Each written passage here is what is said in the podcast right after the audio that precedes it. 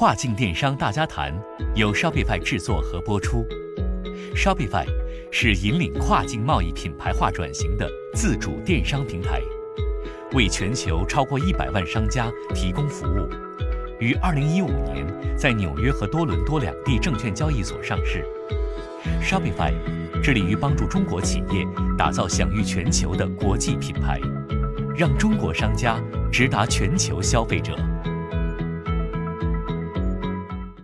大家好，呃，今天我们节目请来这个嘉宾啊，他们公司是我们 Shopify 的媒体合作伙伴，他们的名字可很大气，比我们 Shopify 名字听起来要大气的多了。他们叫品牌星球 （Brand Star） 啊，品牌星球是一个聚焦品牌创新的数字媒体，深度报道和采访了众多国内外消费领域的新锐品牌。在媒体人里面，我个人觉得他们是一群有匠人精神的精英团队。呃，他们的创始人赖永峰，呃，英文名字 Brian，在英国留学，呃，是市场营销专业的硕士，在这个新媒体领域呢，已经做了应该有八年之久了。呃，主要都是关注在这个 D to C 这个新品牌，所以相信他有很多故事可以跟大家分享。我觉得一个品牌，首先第一点就是说，消费者会不会给你支付一定的溢价，对吧？这个溢价不是说会呃漫天开价那种感觉，就是对吧？但是至少消费者是会给你溢价的，这样子。另外就是消费者他是能够在品牌跟消费者沟通的呃不同的触点当中，他能够很快速的去辨识出这样这个品牌，它不只有 logo，它有产品。它有很多视觉的东西，甚至一个小小的插画，你都能够哎辨识到，哎，这个就是品牌，这个就是我认知到的这样一个品牌。所以这也是为什么呃，我觉得做品牌其实是难的地方，因为它它是一个要要有时间，要有时间的投入，它是一个长期的事情，这样子。Brian，欢迎来到我们节目做客。呃，你要不先自我介绍一下？感谢开业的邀请啊！大家好，我是品牌星球的创始人赖永峰，嗯，很高兴来到跨境大家谈的播客节目做客，期待能够跟大家分享一些我们在 DDC 跟品牌出海的一些呃洞察跟见解。我首先第一个想了解的就是，呃，你当初怎么想起做品牌星球的？你做这个这个自媒体或者新媒体？主要的初衷是什么？我觉得，当你开始做品牌星球的时候，在国内，呃，所谓的 D to C 品牌，感觉还是一个新鲜事物，还是一个新名词，很多人可能并不了解。那为什么你决定在这个领域，呃，去开始发力，然后做了这么长时间？对，呃，当时首先因为我自己的一个背景嘛，我做品牌星球之前是做另外一个跟营销。广告行业相关的一个行业的媒体叫 Social Beta，那个做了六年七年的时间，那自己一直有很好的啊很强的好奇心去了解国外的一些在营销品牌数字媒体当中一些趋势，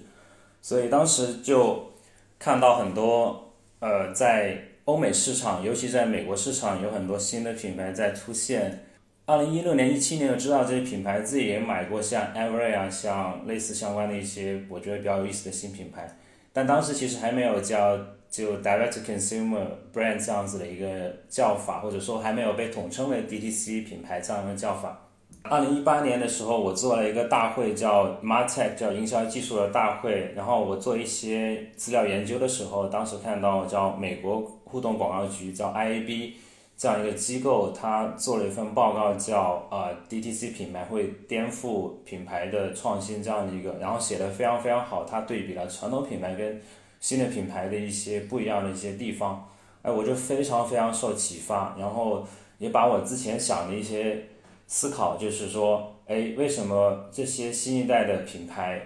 它能够打动到消费者，然后很快速的去被市场认知到，而且成长速度也跟以往的消费品来对比的话是啊要快非常非常多的。哎，所以我就觉得说，我作为一个做内容的人，我希望把这些呃内容好的趋势分享给我身边的这些做品牌、做营销的这个人，然后用一个好的方式去传递出去。所以。二零一七年底我就在筹划做品牌星球，我们二零一八年上线，然后一开始其实在国内做，国内讲这个 DTC 这个东西的时候，其实我们自己有点忐忑，就是说会不会是一个太小的东西，没多少人关注这样子。然后，但是我们很坚持在这上面做，因为我们很重要，认为它是一个很好的趋势，可以分享给大家这样子，所以我们。其实，在做这两年时间，其实在做也很坚持，在做相应的内容，这样子慢慢慢慢的受到，无论是在国内做品牌，还是做出海的品，做出海的商家们，都越来越多人给我们反馈，也收到很好的效果，这样子。所以最开始的初心其实是两方面，总结来讲，一方面是我作为一个啊行业的人，做营销、做品牌的人，就看到这个很好的趋势，希望分享给呃身边的朋友们。另外就是作为一个消费者，我看到，呃，这些我喜欢的品牌，那我希望能够在国内，尤其在国内，也能看到更多类似的品牌在诞生，也能够在这个过程当中，啊，自己能够尽一份力吧。嗯，明白。你们上个月刚刚发布了呃，二零二零年全球 D to C 品牌榜单。那我也很自豪的跟节目的听众说一下，在这个榜单上，百分之四十的呃 D to C 的国际品牌都是在 Shopify 平台上运营的。那能不能结合你们做的这个榜单，讲一讲你们观察到现在国际上这个全球 D to C 品牌有什么样新的趋势？而且呢，这里边有没有什么比较有意思的呃新展露的呃 D to C 品牌？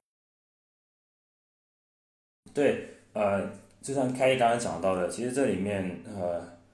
有很多很多的商家，就我们一百个品牌有超过百分之四十都是 Shopify 的商家。然后，当然从放眼全球来看，的确，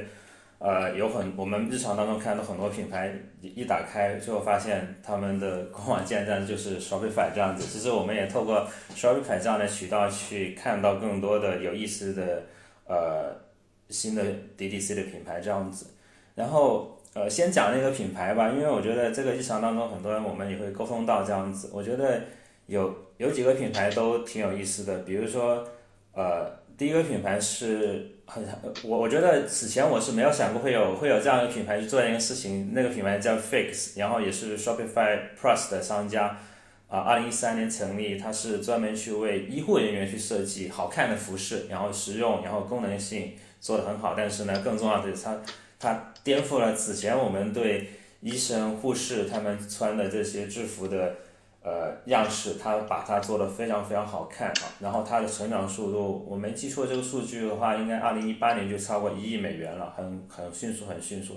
然后我觉得它特别一点在于说，呃，它在一个很细分的领域去解决一个特定人群的呃此前没有被。呃，解决的这样一个需求，那这个也是今天很多 DTC 品牌能够崛起的一个很关键的一个一个在产品上面的一个一点，对，就包括我们最近也跟 Shopify 这边在去聊一些中国出海的商家，对，就是包括我们最近在聊一些跟汉基，就是一个很细分细分领域的，我觉得他们都很有意思吧，对，那我们一百个一百个品牌当中，呃，Fix 是是一个我个人。会蛮喜欢的，还有一个做咖啡的，啊，大家日常当中可能会知道很有很多咖啡的品牌，从国外到国内也都有。那我觉得有一个品牌是很有意思，它也是 Shopify Shopify Plus 的商家，叫 Black 呃 Black Rifle Coffee，它它是专门也是服务一个特定的领域，就是美国士兵的，它是讲很多美国士兵文化的，然后它打的人群也是去服务对士兵有呃认知，然后会热爱这群。群体的，然后所以他们在社交媒体上面做的内容等等，都是往这方面呃这个领域去找攻的，所以他们很有明显的这种群体的标签，对，所以呃这个是我个人会觉得让我蛮有意思的品牌。当然，我觉得在这一百多个品牌当中，有蛮多品牌都做的很有意思，然后也很有启发这样子。这是在品牌端的一些呃分享，那。在趋势当中的话，就是，呃，我觉得美国 DTC 它其实已经的发展超过十年的时间，它跟中国的现在的阶段还很不一样。因为美国整个基础设施从呃供应链、从媒体、从呃营销，然后从消费者的成熟度，包括整个消费市场的成熟度都很不一样。所以，啊，我们在叫称之为在二零一零年之前，其实是 DTC 一点零的时代。那时候的很多品牌其实。并不是那么多，然后二零一零年到二零一九年其实是一个爆发式增长，从那个 Everlane，从那个 Dolce Club 到二零一五年、一六年，像呃 Old Boys 啊、Roses 啊等等这些叫啊 DTC 的独角兽的崛起这样子。那在过去的十年当中，其实呃大量的 DTC 的品牌在崛起，他们通过在产品的创新、在营销的创新等等的维度当中，赢赢得了一大批的消费者。其实这个有个数据，我日常当中也会跟呃一些朋友在分享，就是其实去看 Shopify 的商家就能够解释到这样的一个一个呃趋势吧。就是我我没记错的话，开易可以补充一下，就大概的数据是二零一二年应该是十六万多个商家就在 Shopify，但到二零一九年。就已经超过了一百万个商家，对吧？所以其实能够看到整个海外市场当中，其实也是非常非常是蓬勃发展的。其实这个也是我们二零一八年刚开始在做很体系，在做方面内容，其实都没有想象到，其实在整个呃海外市场，其实已经是发展到这么这么蓬勃的一个一个一个情况这样子。所以，但是到二零一九年之后呢？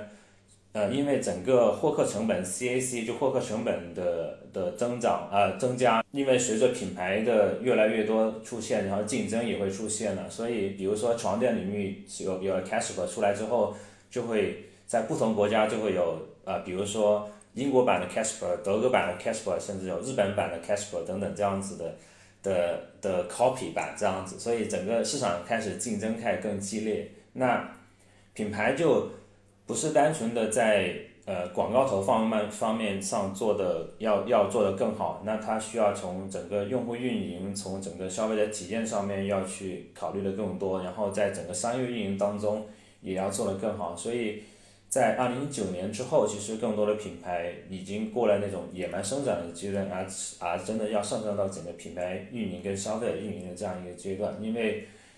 啊，二零一九年其实能够看到有一些。品牌它此前没有经营的很好，比如说像有些品牌它因为呃广告投放过于凶猛了，做就投了太多的钱在广告上面，但是用户的留存并没有做得很好，所以即使有很多的融资，但是它没有在 ROI 上面做得很好，用户留存也不够，所以呃也就还在一直在持续亏损的阶段，所以就会让很多投资人会对 DTC 品牌。产生一些呃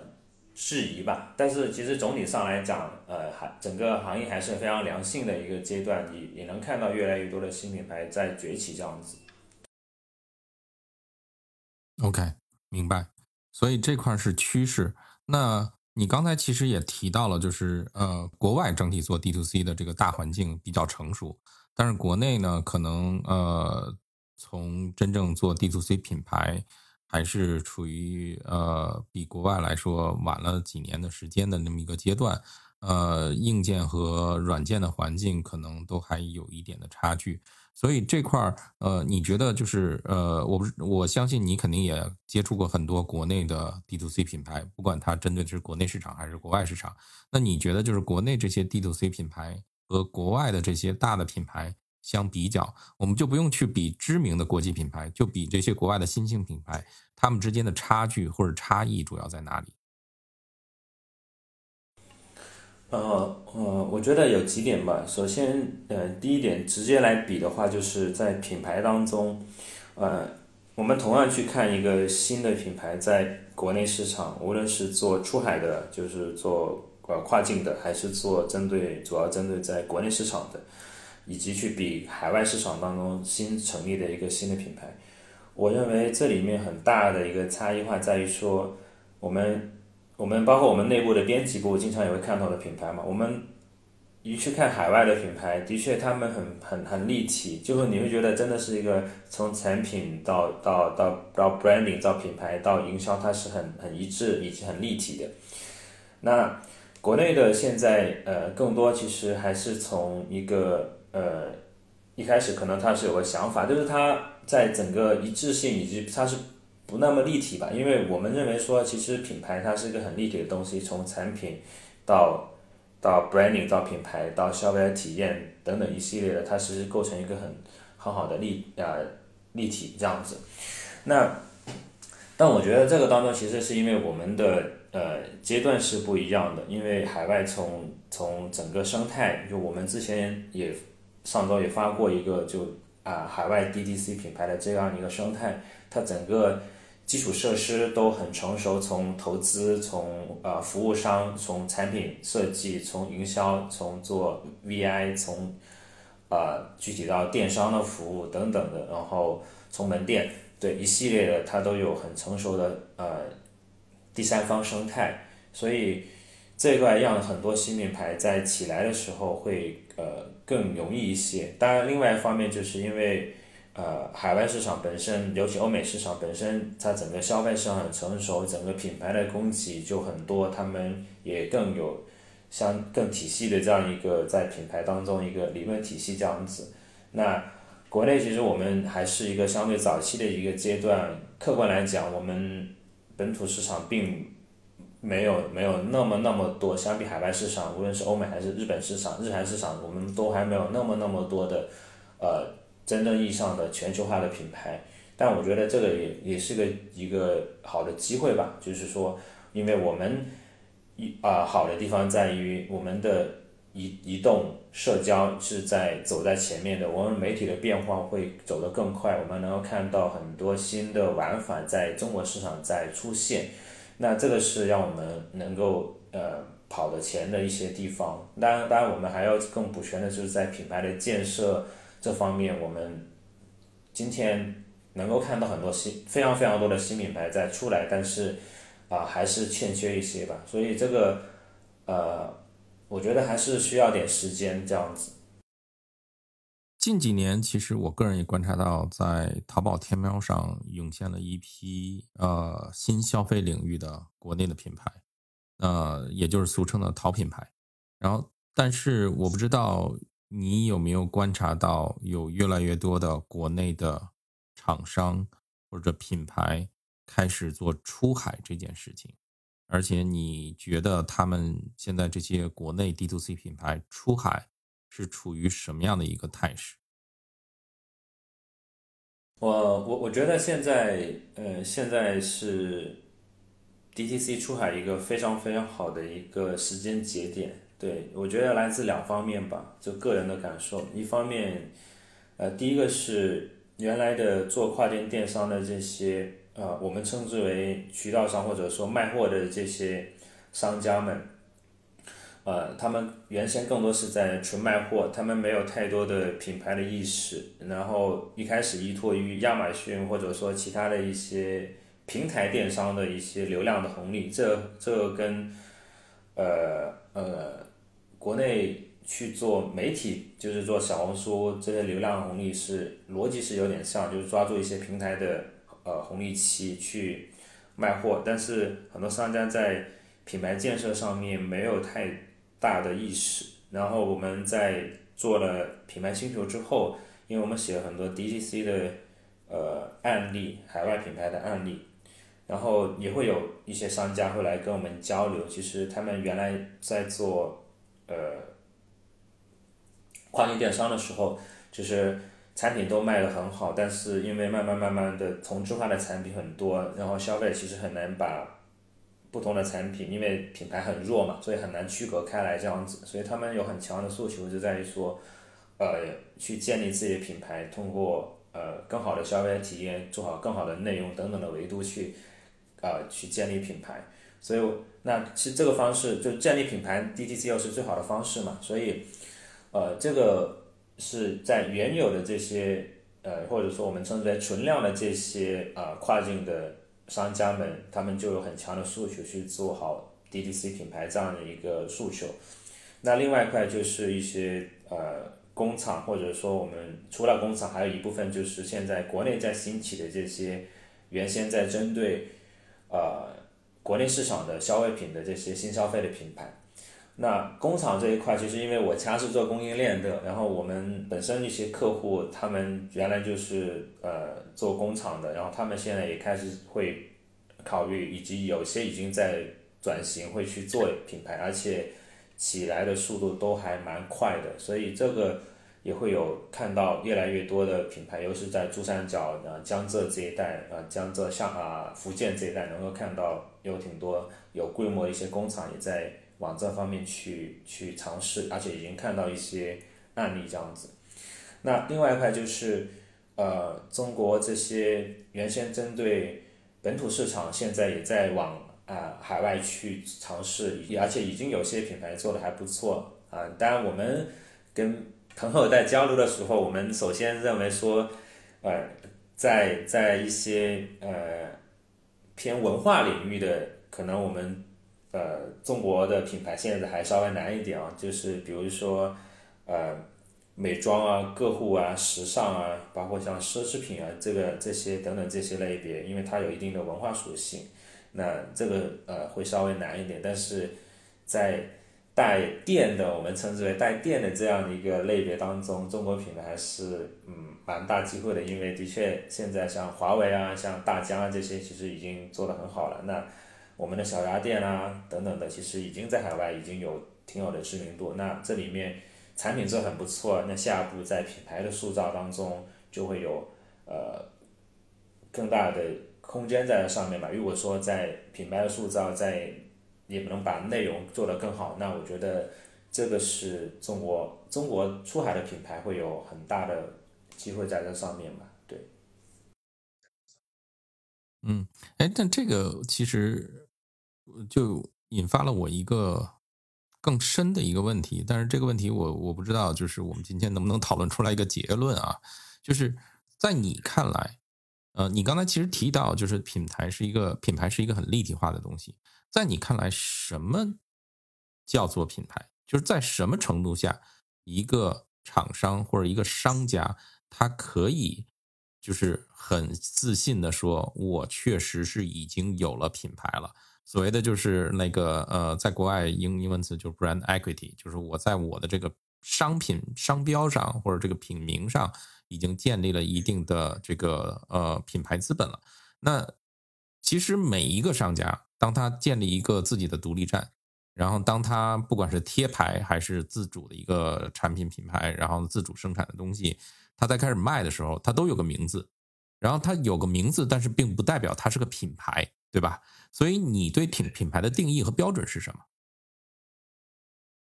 这个是一个非常好的问题。然后，但坦白讲，其实我们本身也在探索这个东西。首先，第一个就是标准，我们我们其实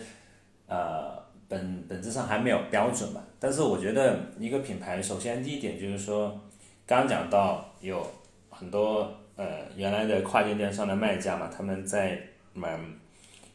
卖卖卖产品，对吧？其实我们认为说，在中国在现在这个呃强大的供应链，做好消费品的生产制造，其实的确不大难，对吧？所以我觉得说，一款产品，那很重要一点就是，那消费者会不会给你支付一定的溢价，对吧？这个溢价不是说会呃漫天开价那种感觉，就是。对吧？但是至少消费者是会给你溢价的，这样对我好比说，呃，Lululemon 的 legging，对吧？一百多美元，那消费者其实是知道它的成本的，但是他还会乐意去给他支付这样一个呃比较合理的溢价。那另外就是消费者他是能够呃在品牌跟消费者沟通的呃不同的触点当中，他能够很快速的去。辨识出这样这个品牌，它可能没有 logo，但是这个这个产品一放出来，就好比同样的一部手机，安卓的跟 iPhone 的放在一起，可能你很快就能够知道啊，这不就是呃啊苹果的手机，可能即使说这部手机跟假设说我们安安安安卓跟苹果手机放在一起，即使它设计是一样的，但是你拿起手来可能感觉是不一样的。当然你打开手机肯定你能看出不一样，因为系统是不一样的。所以，呃，在不同在各个触点当中，它呈现的东西，你能够。呃，很快速的去辨识到这样的一个品牌，它不只是有 logo，它有产品，它有很多视觉的东西，甚至一个小小的插画，你都能够哎辨识到，哎，这个就是品牌，这个就是我认知到的这样一个品牌。所以，呃，这也是为什么呃，我觉得做品牌其实是难的地方，因为它它是一个要要有时间，要有时间的投入，它是一个长期的事情，这样子，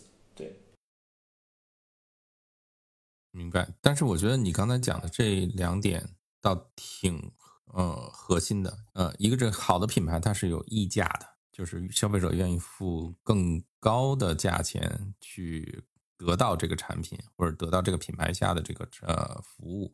呃，这块呢就是和典型的就是中国传统的这个出海的商家呃主要是进行同质化竞争是有本质区别的。第二呢就是。你这个品牌，不管是一个名称还是一个形象，能不能迅速的被消费者认知、呃传播，而且呢，以产生这种认同感，这个可能很关键。那如果是这样的话，哎，又又引发出另外一个问题啊，就是呃，其实刚才你也谈到了，就是呃，我们国内的商家在做国内市场的时候，还有很多的打法。但是这些打法其实在国外并不一定适用，而且这里边是有一个你刚才提到有一个文化调性的问题，呃，有一些领域的呃商家，即使他呃就是呃做的再好，可能因为有文化上的呃差异，所以很难能够像海外这种本土的这个品牌做的那么快那么大。呃，这个同样也适用于国际品牌进入中国。那我们看到有国际品牌进入中国非常成功，也看到有很多国际大品牌进入中国折戟的。那这块儿，呃，你觉得就是呃，因为我们 Shopify 现在主要是帮助呃中国品牌出海嘛？呃，你对于就是国内品牌出海这方面，你有没有观察到他们就是在打法上有没有什么比较有效的打法，或者说，呃，之前有过哪些商家可能在哪些地方做的不足，可以作为一种经验教训分享给大家？呃，我觉得有两点吧，这个其实嗯还是有一些共性的地方的。那嗯，第一点就是嗯，中国。现在这些做出海的品牌，呃，很擅长的地方，其实在这个整个广告投放嘛，就是像 Instagram、Facebook、Google 这些的广告投放。我觉得中国的，呃，创业者们，或者说这些品牌的创始人们，他们呃很擅长去能把这种，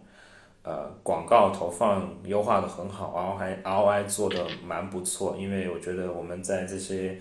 呃，数据的运用上面还是做的蛮蛮有呃蛮有优势的。这个相比呃挺多海外的品牌，我觉得会有优势的一些地方。所以这个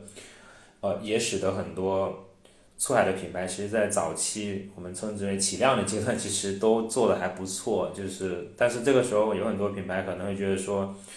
哎，我现在投放这么好，ROI 这么高，我就赶紧的去。做更多的货，然后加大广告投放，然后啊，忽略了真正意义上的整个的品牌建设这样子。对，那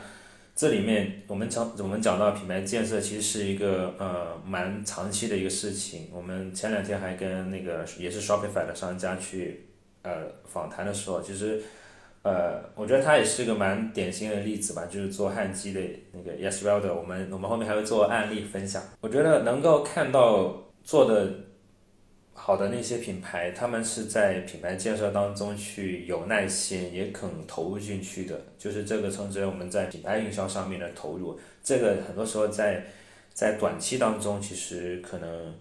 看不到非常明显的效果。它比你投效果类的广告来的那么直接，对吧？投效果类的广告，你肯定能够很快速的去去见到这个销量的增长。啊，品牌营销又是能够帮助你把这个品牌给建设起来的，所以在在内容在社交媒体，在不同内容从图文到视频等等维度当中去围绕你的核心的人群去做。一开始会比较难，但慢慢慢慢的品牌会找到自己的感觉。那这里面刚刚讲到一部分的文化的的因素啊，就的确，呃，沟通的语境，呃，尤其在特定的品类当中，这群人是怎么样去思考的，而且会分有因应有不同的市场，对吧？欧美市场，啊，东南亚市场，还是中东市场，还是非洲市场这样子。我认为其实这里面的确有很重要一点，就是，呃，作为品牌要要有。呃，放权的这样一个心态，开放的心态，去让更呃让合适的人去去参与进来，无论是说对当地文化非常了解的中国人，还是说直接把它交给当地人去去运作，我觉得这个是非常非常关键的一点吧，因为文化是非常关键跟消费者沟通的一一点。那我觉得整体上来讲，就是说，呃。对于一个做品牌的人来讲，其实，在效果跟跟这个品牌的营销如何去做好平衡，我认为其实两者都很重要。尤其在对一个呃初创的品牌来讲，那在不同的阶段当中要有不同的比重的的倾斜，对吧？可能一开始我在在在这个冷启动的阶段要怎去做呃。效果类的，还是说我在冷启动当中也可以去做一些品牌的建设，然后开始逐步去沉淀好我的核心的一些用户这样子。我我自己呃感觉，但可能不一定完全就是这样子，就是说呃现在市场上无论是呃中国本土市场，还是在呃会做出海的市场，呃大部分品牌在还是会非常非常之呃。投入很多的资源在这个整个效果类的广告上面的投入，追求呃绝对的 GMV 这样子，就还是没有太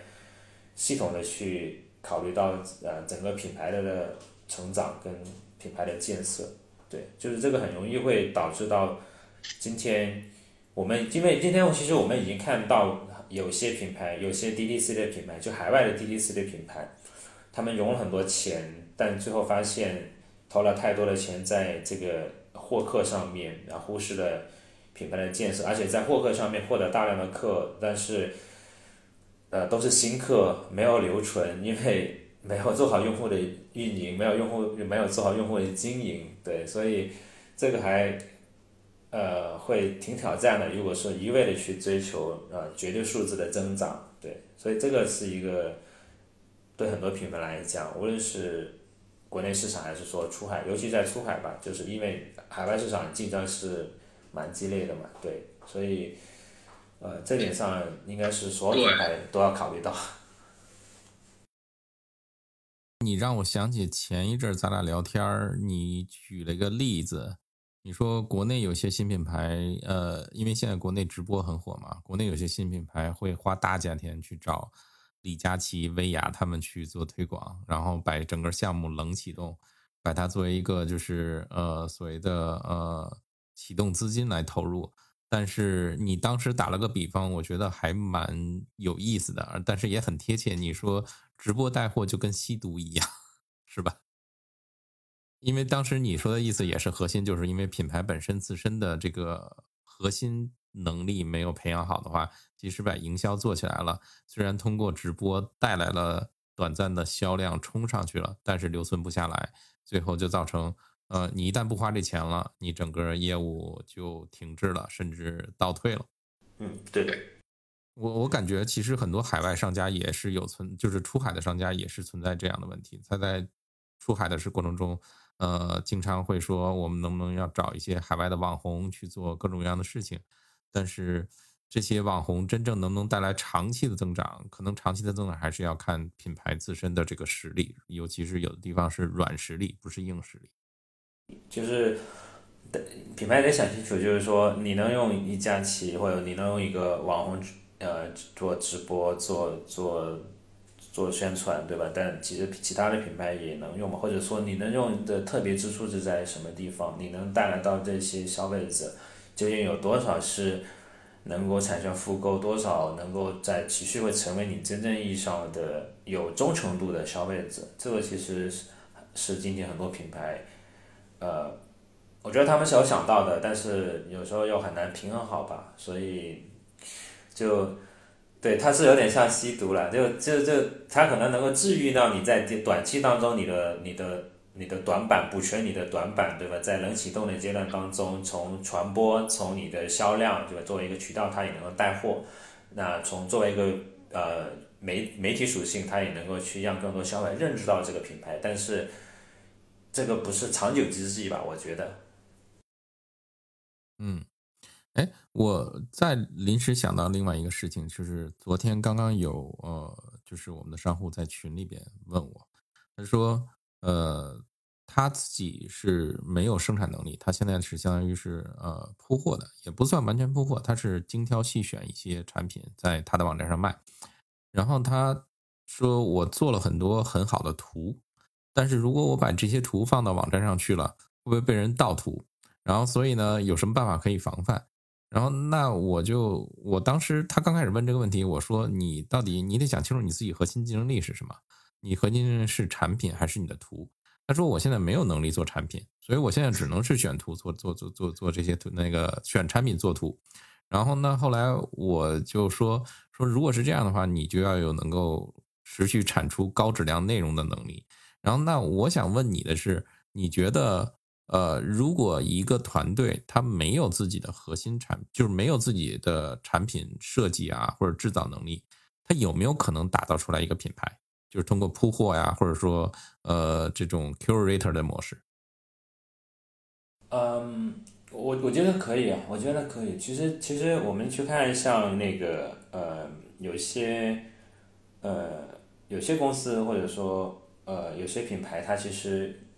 一开始起来的时候，它就是在某个维度当中，它有很强的能力，它通过呃。这样子一个突破口去切进去这个市场，其实他刚讲的话就是说，呃，做图好其实也是个能力嘛，对吧？这个能够很好的去抓到抓到眼球。其实我们我们最近在也有一个很很好的案例，就是一个挺好的朋友的公司，他们能做出很好的产品，但是他们都很技术的背景，他们很难去讲好这个故事。所以在打开市场的时候，其实是蛮难的。但另外一个朋友，他们是媒体的背景、营销的背景，他们能够包装一个很好的故事，然后去啊讲给消消费者呃理解到他们的产品的卖点的地方，这样子。所以，嗯，我觉得其实两种方式吧，对他们来讲，我自己认为，就是说，就是第一个是尽可能是把。自己的这个作图或者说这个图片的这个能力、讲故事的能力，呃，做得更强。同时，一种方式是自身去补全在产品当中的能力。如果说觉得比较困难，那也可以去通过协作的方式去跟外部第三方合作，这样子去把产品的这方面的能力去完善掉。这样子，那通过策展其实也是一个。呃，一个很好的商业模式嘛，因为本身在其他领域当中就有这样的一些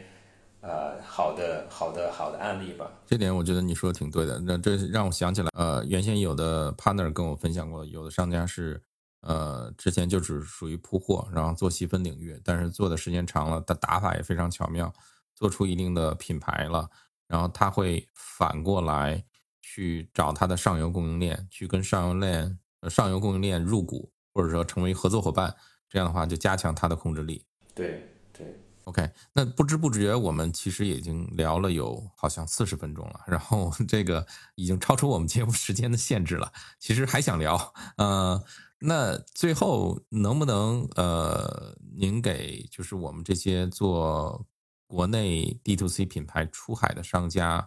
呃，什么建议？就是怎么样能够培养他们的品牌意识？怎么呃，通过哪些渠道？当然包括品牌星球了，他们可以更多的了解国外市场的动态，然后学习国外这个 D to C 品牌的打法。我觉得第一点其实肯定是在产品本身了，对吧？就是呃，更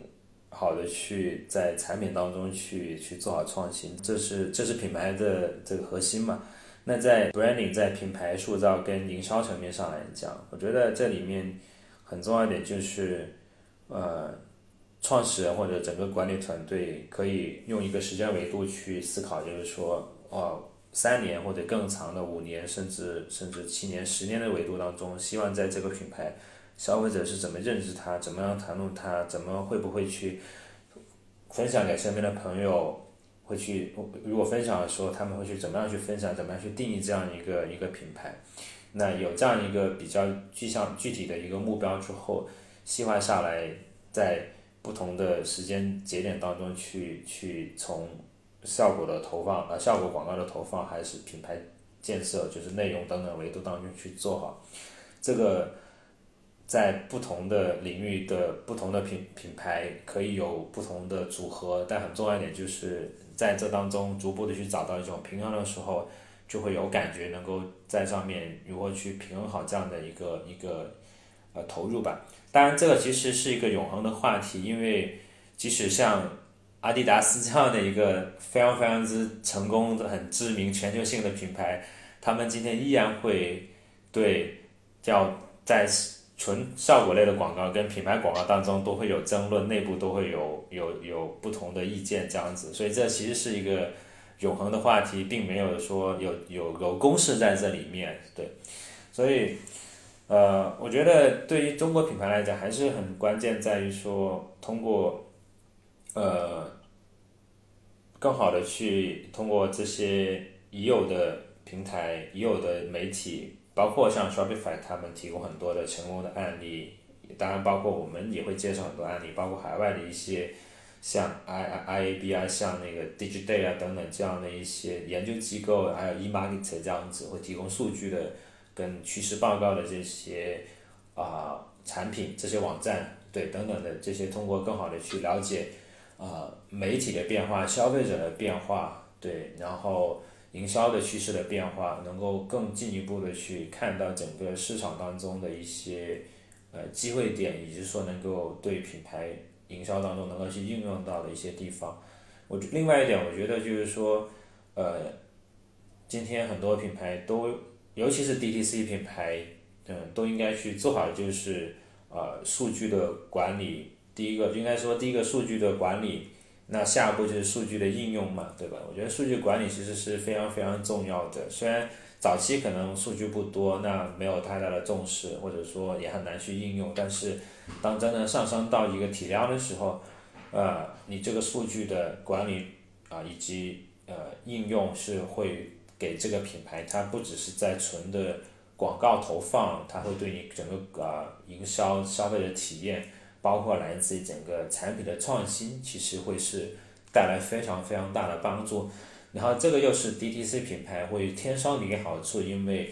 你一上来就是一个很数很很很互联网的品牌，你数据其实都比原传统品牌来的更直接，你都可以更好的去运用到这些数据。所以我觉得这个是有长远想法的品牌，或者说有更大目标的品牌，应该在。在创立的那一天就有这样的一个规划，已经开始在做这样的事情。因为我认为说，在所谓的数字化时代当中，其实这个 digital 啊 data 就数据这个东西，会是品牌就所谓的石油了嘛，会驱动品牌在更长的时间维度当中去赢得这样一个竞争这样子。因为我们已经看到很多大的品牌，就 Nike 这样的品牌，其实是已经在这上面。那投入大量的资源去做好这个呃数字化的东西，然后这里稍微讲一讲，就是 Nike 其实是值得很多 DTC 品牌去学习的，因为它是这么大的一个公司，它我认为是上规模呃的成熟品牌当中，Nike 是很 DTC 的一个一个一个品牌这样子，因为他们在呃。跟所有消费者接触的这个渠道当中，他们现在都尽可能的去变成全自有的渠道，能够去跟消费者在接触整个数字化的产品等等一系列的，他们都规划的很好。对，就是我当时做 DDC 呃做品牌星球要去切进去 DDC 的时候，一开始会有些呃呃担心做会不会很小，但后来发现我看二零一七年 Nike。在自己的那个 Investor Day 投资者日的时候，就很大篇幅，基本上是最重要的篇幅，就在讲它的数字化，在讲它的那个 DTC 的那个战略的时候，我就更坚定这个事情是很值得去做的，因为这么大的公司，他们都在这上面投入这么大的资源，这样子，所以这个是一个很底层的东西，但是能够去储备好的话。新一代的中国的出海的品牌会比上一代的跨境的品牌会来得更好，以及说会走得更远，带来的呃全球化的影响力也会更大吧。嗯，说得好。嗯，那好，那今天我们就先聊到这儿。然后我用句大白话来总结一下我们今天说的，就是我觉得呃，我们经常说国际品牌进中国要接地气，那我们。国内品牌要出海也得接地气，只不过是接国外的地气。然后呢，这块呢就要多了解、多深入了解市场、多接触客户人群。好，呃，谢谢 Brian 今天的分享。那希望以后还有机会你能回到我们节目，继续聊一聊品牌故事。好，谢谢凯也谢谢 Shopify，谢谢。跨境电商大家谈这个节目每周四更新，欢迎大家在喜马拉雅或我们的微信公众号订阅。如果您对我们的节目有什么意见或建议，请在我们的公众号发送“跨境电商大家谈”，加入微信讨论群。我是主持人开易，感谢您收听本期节目。轻松建站，有效营销，提高销量，打造品牌。Shopify 帮助中国商家实现跨境电商自主化。如果您想了解更多产品信息，请访问 Shopify 中文官网 Shopify 到 CN，关注微信公众号。Shopify 官方收听更多跨境电商大家谈的内容。如果您想参与我们的节目或深入讨论，请在微信公众号下发送“跨境电商大家谈”获得邀请。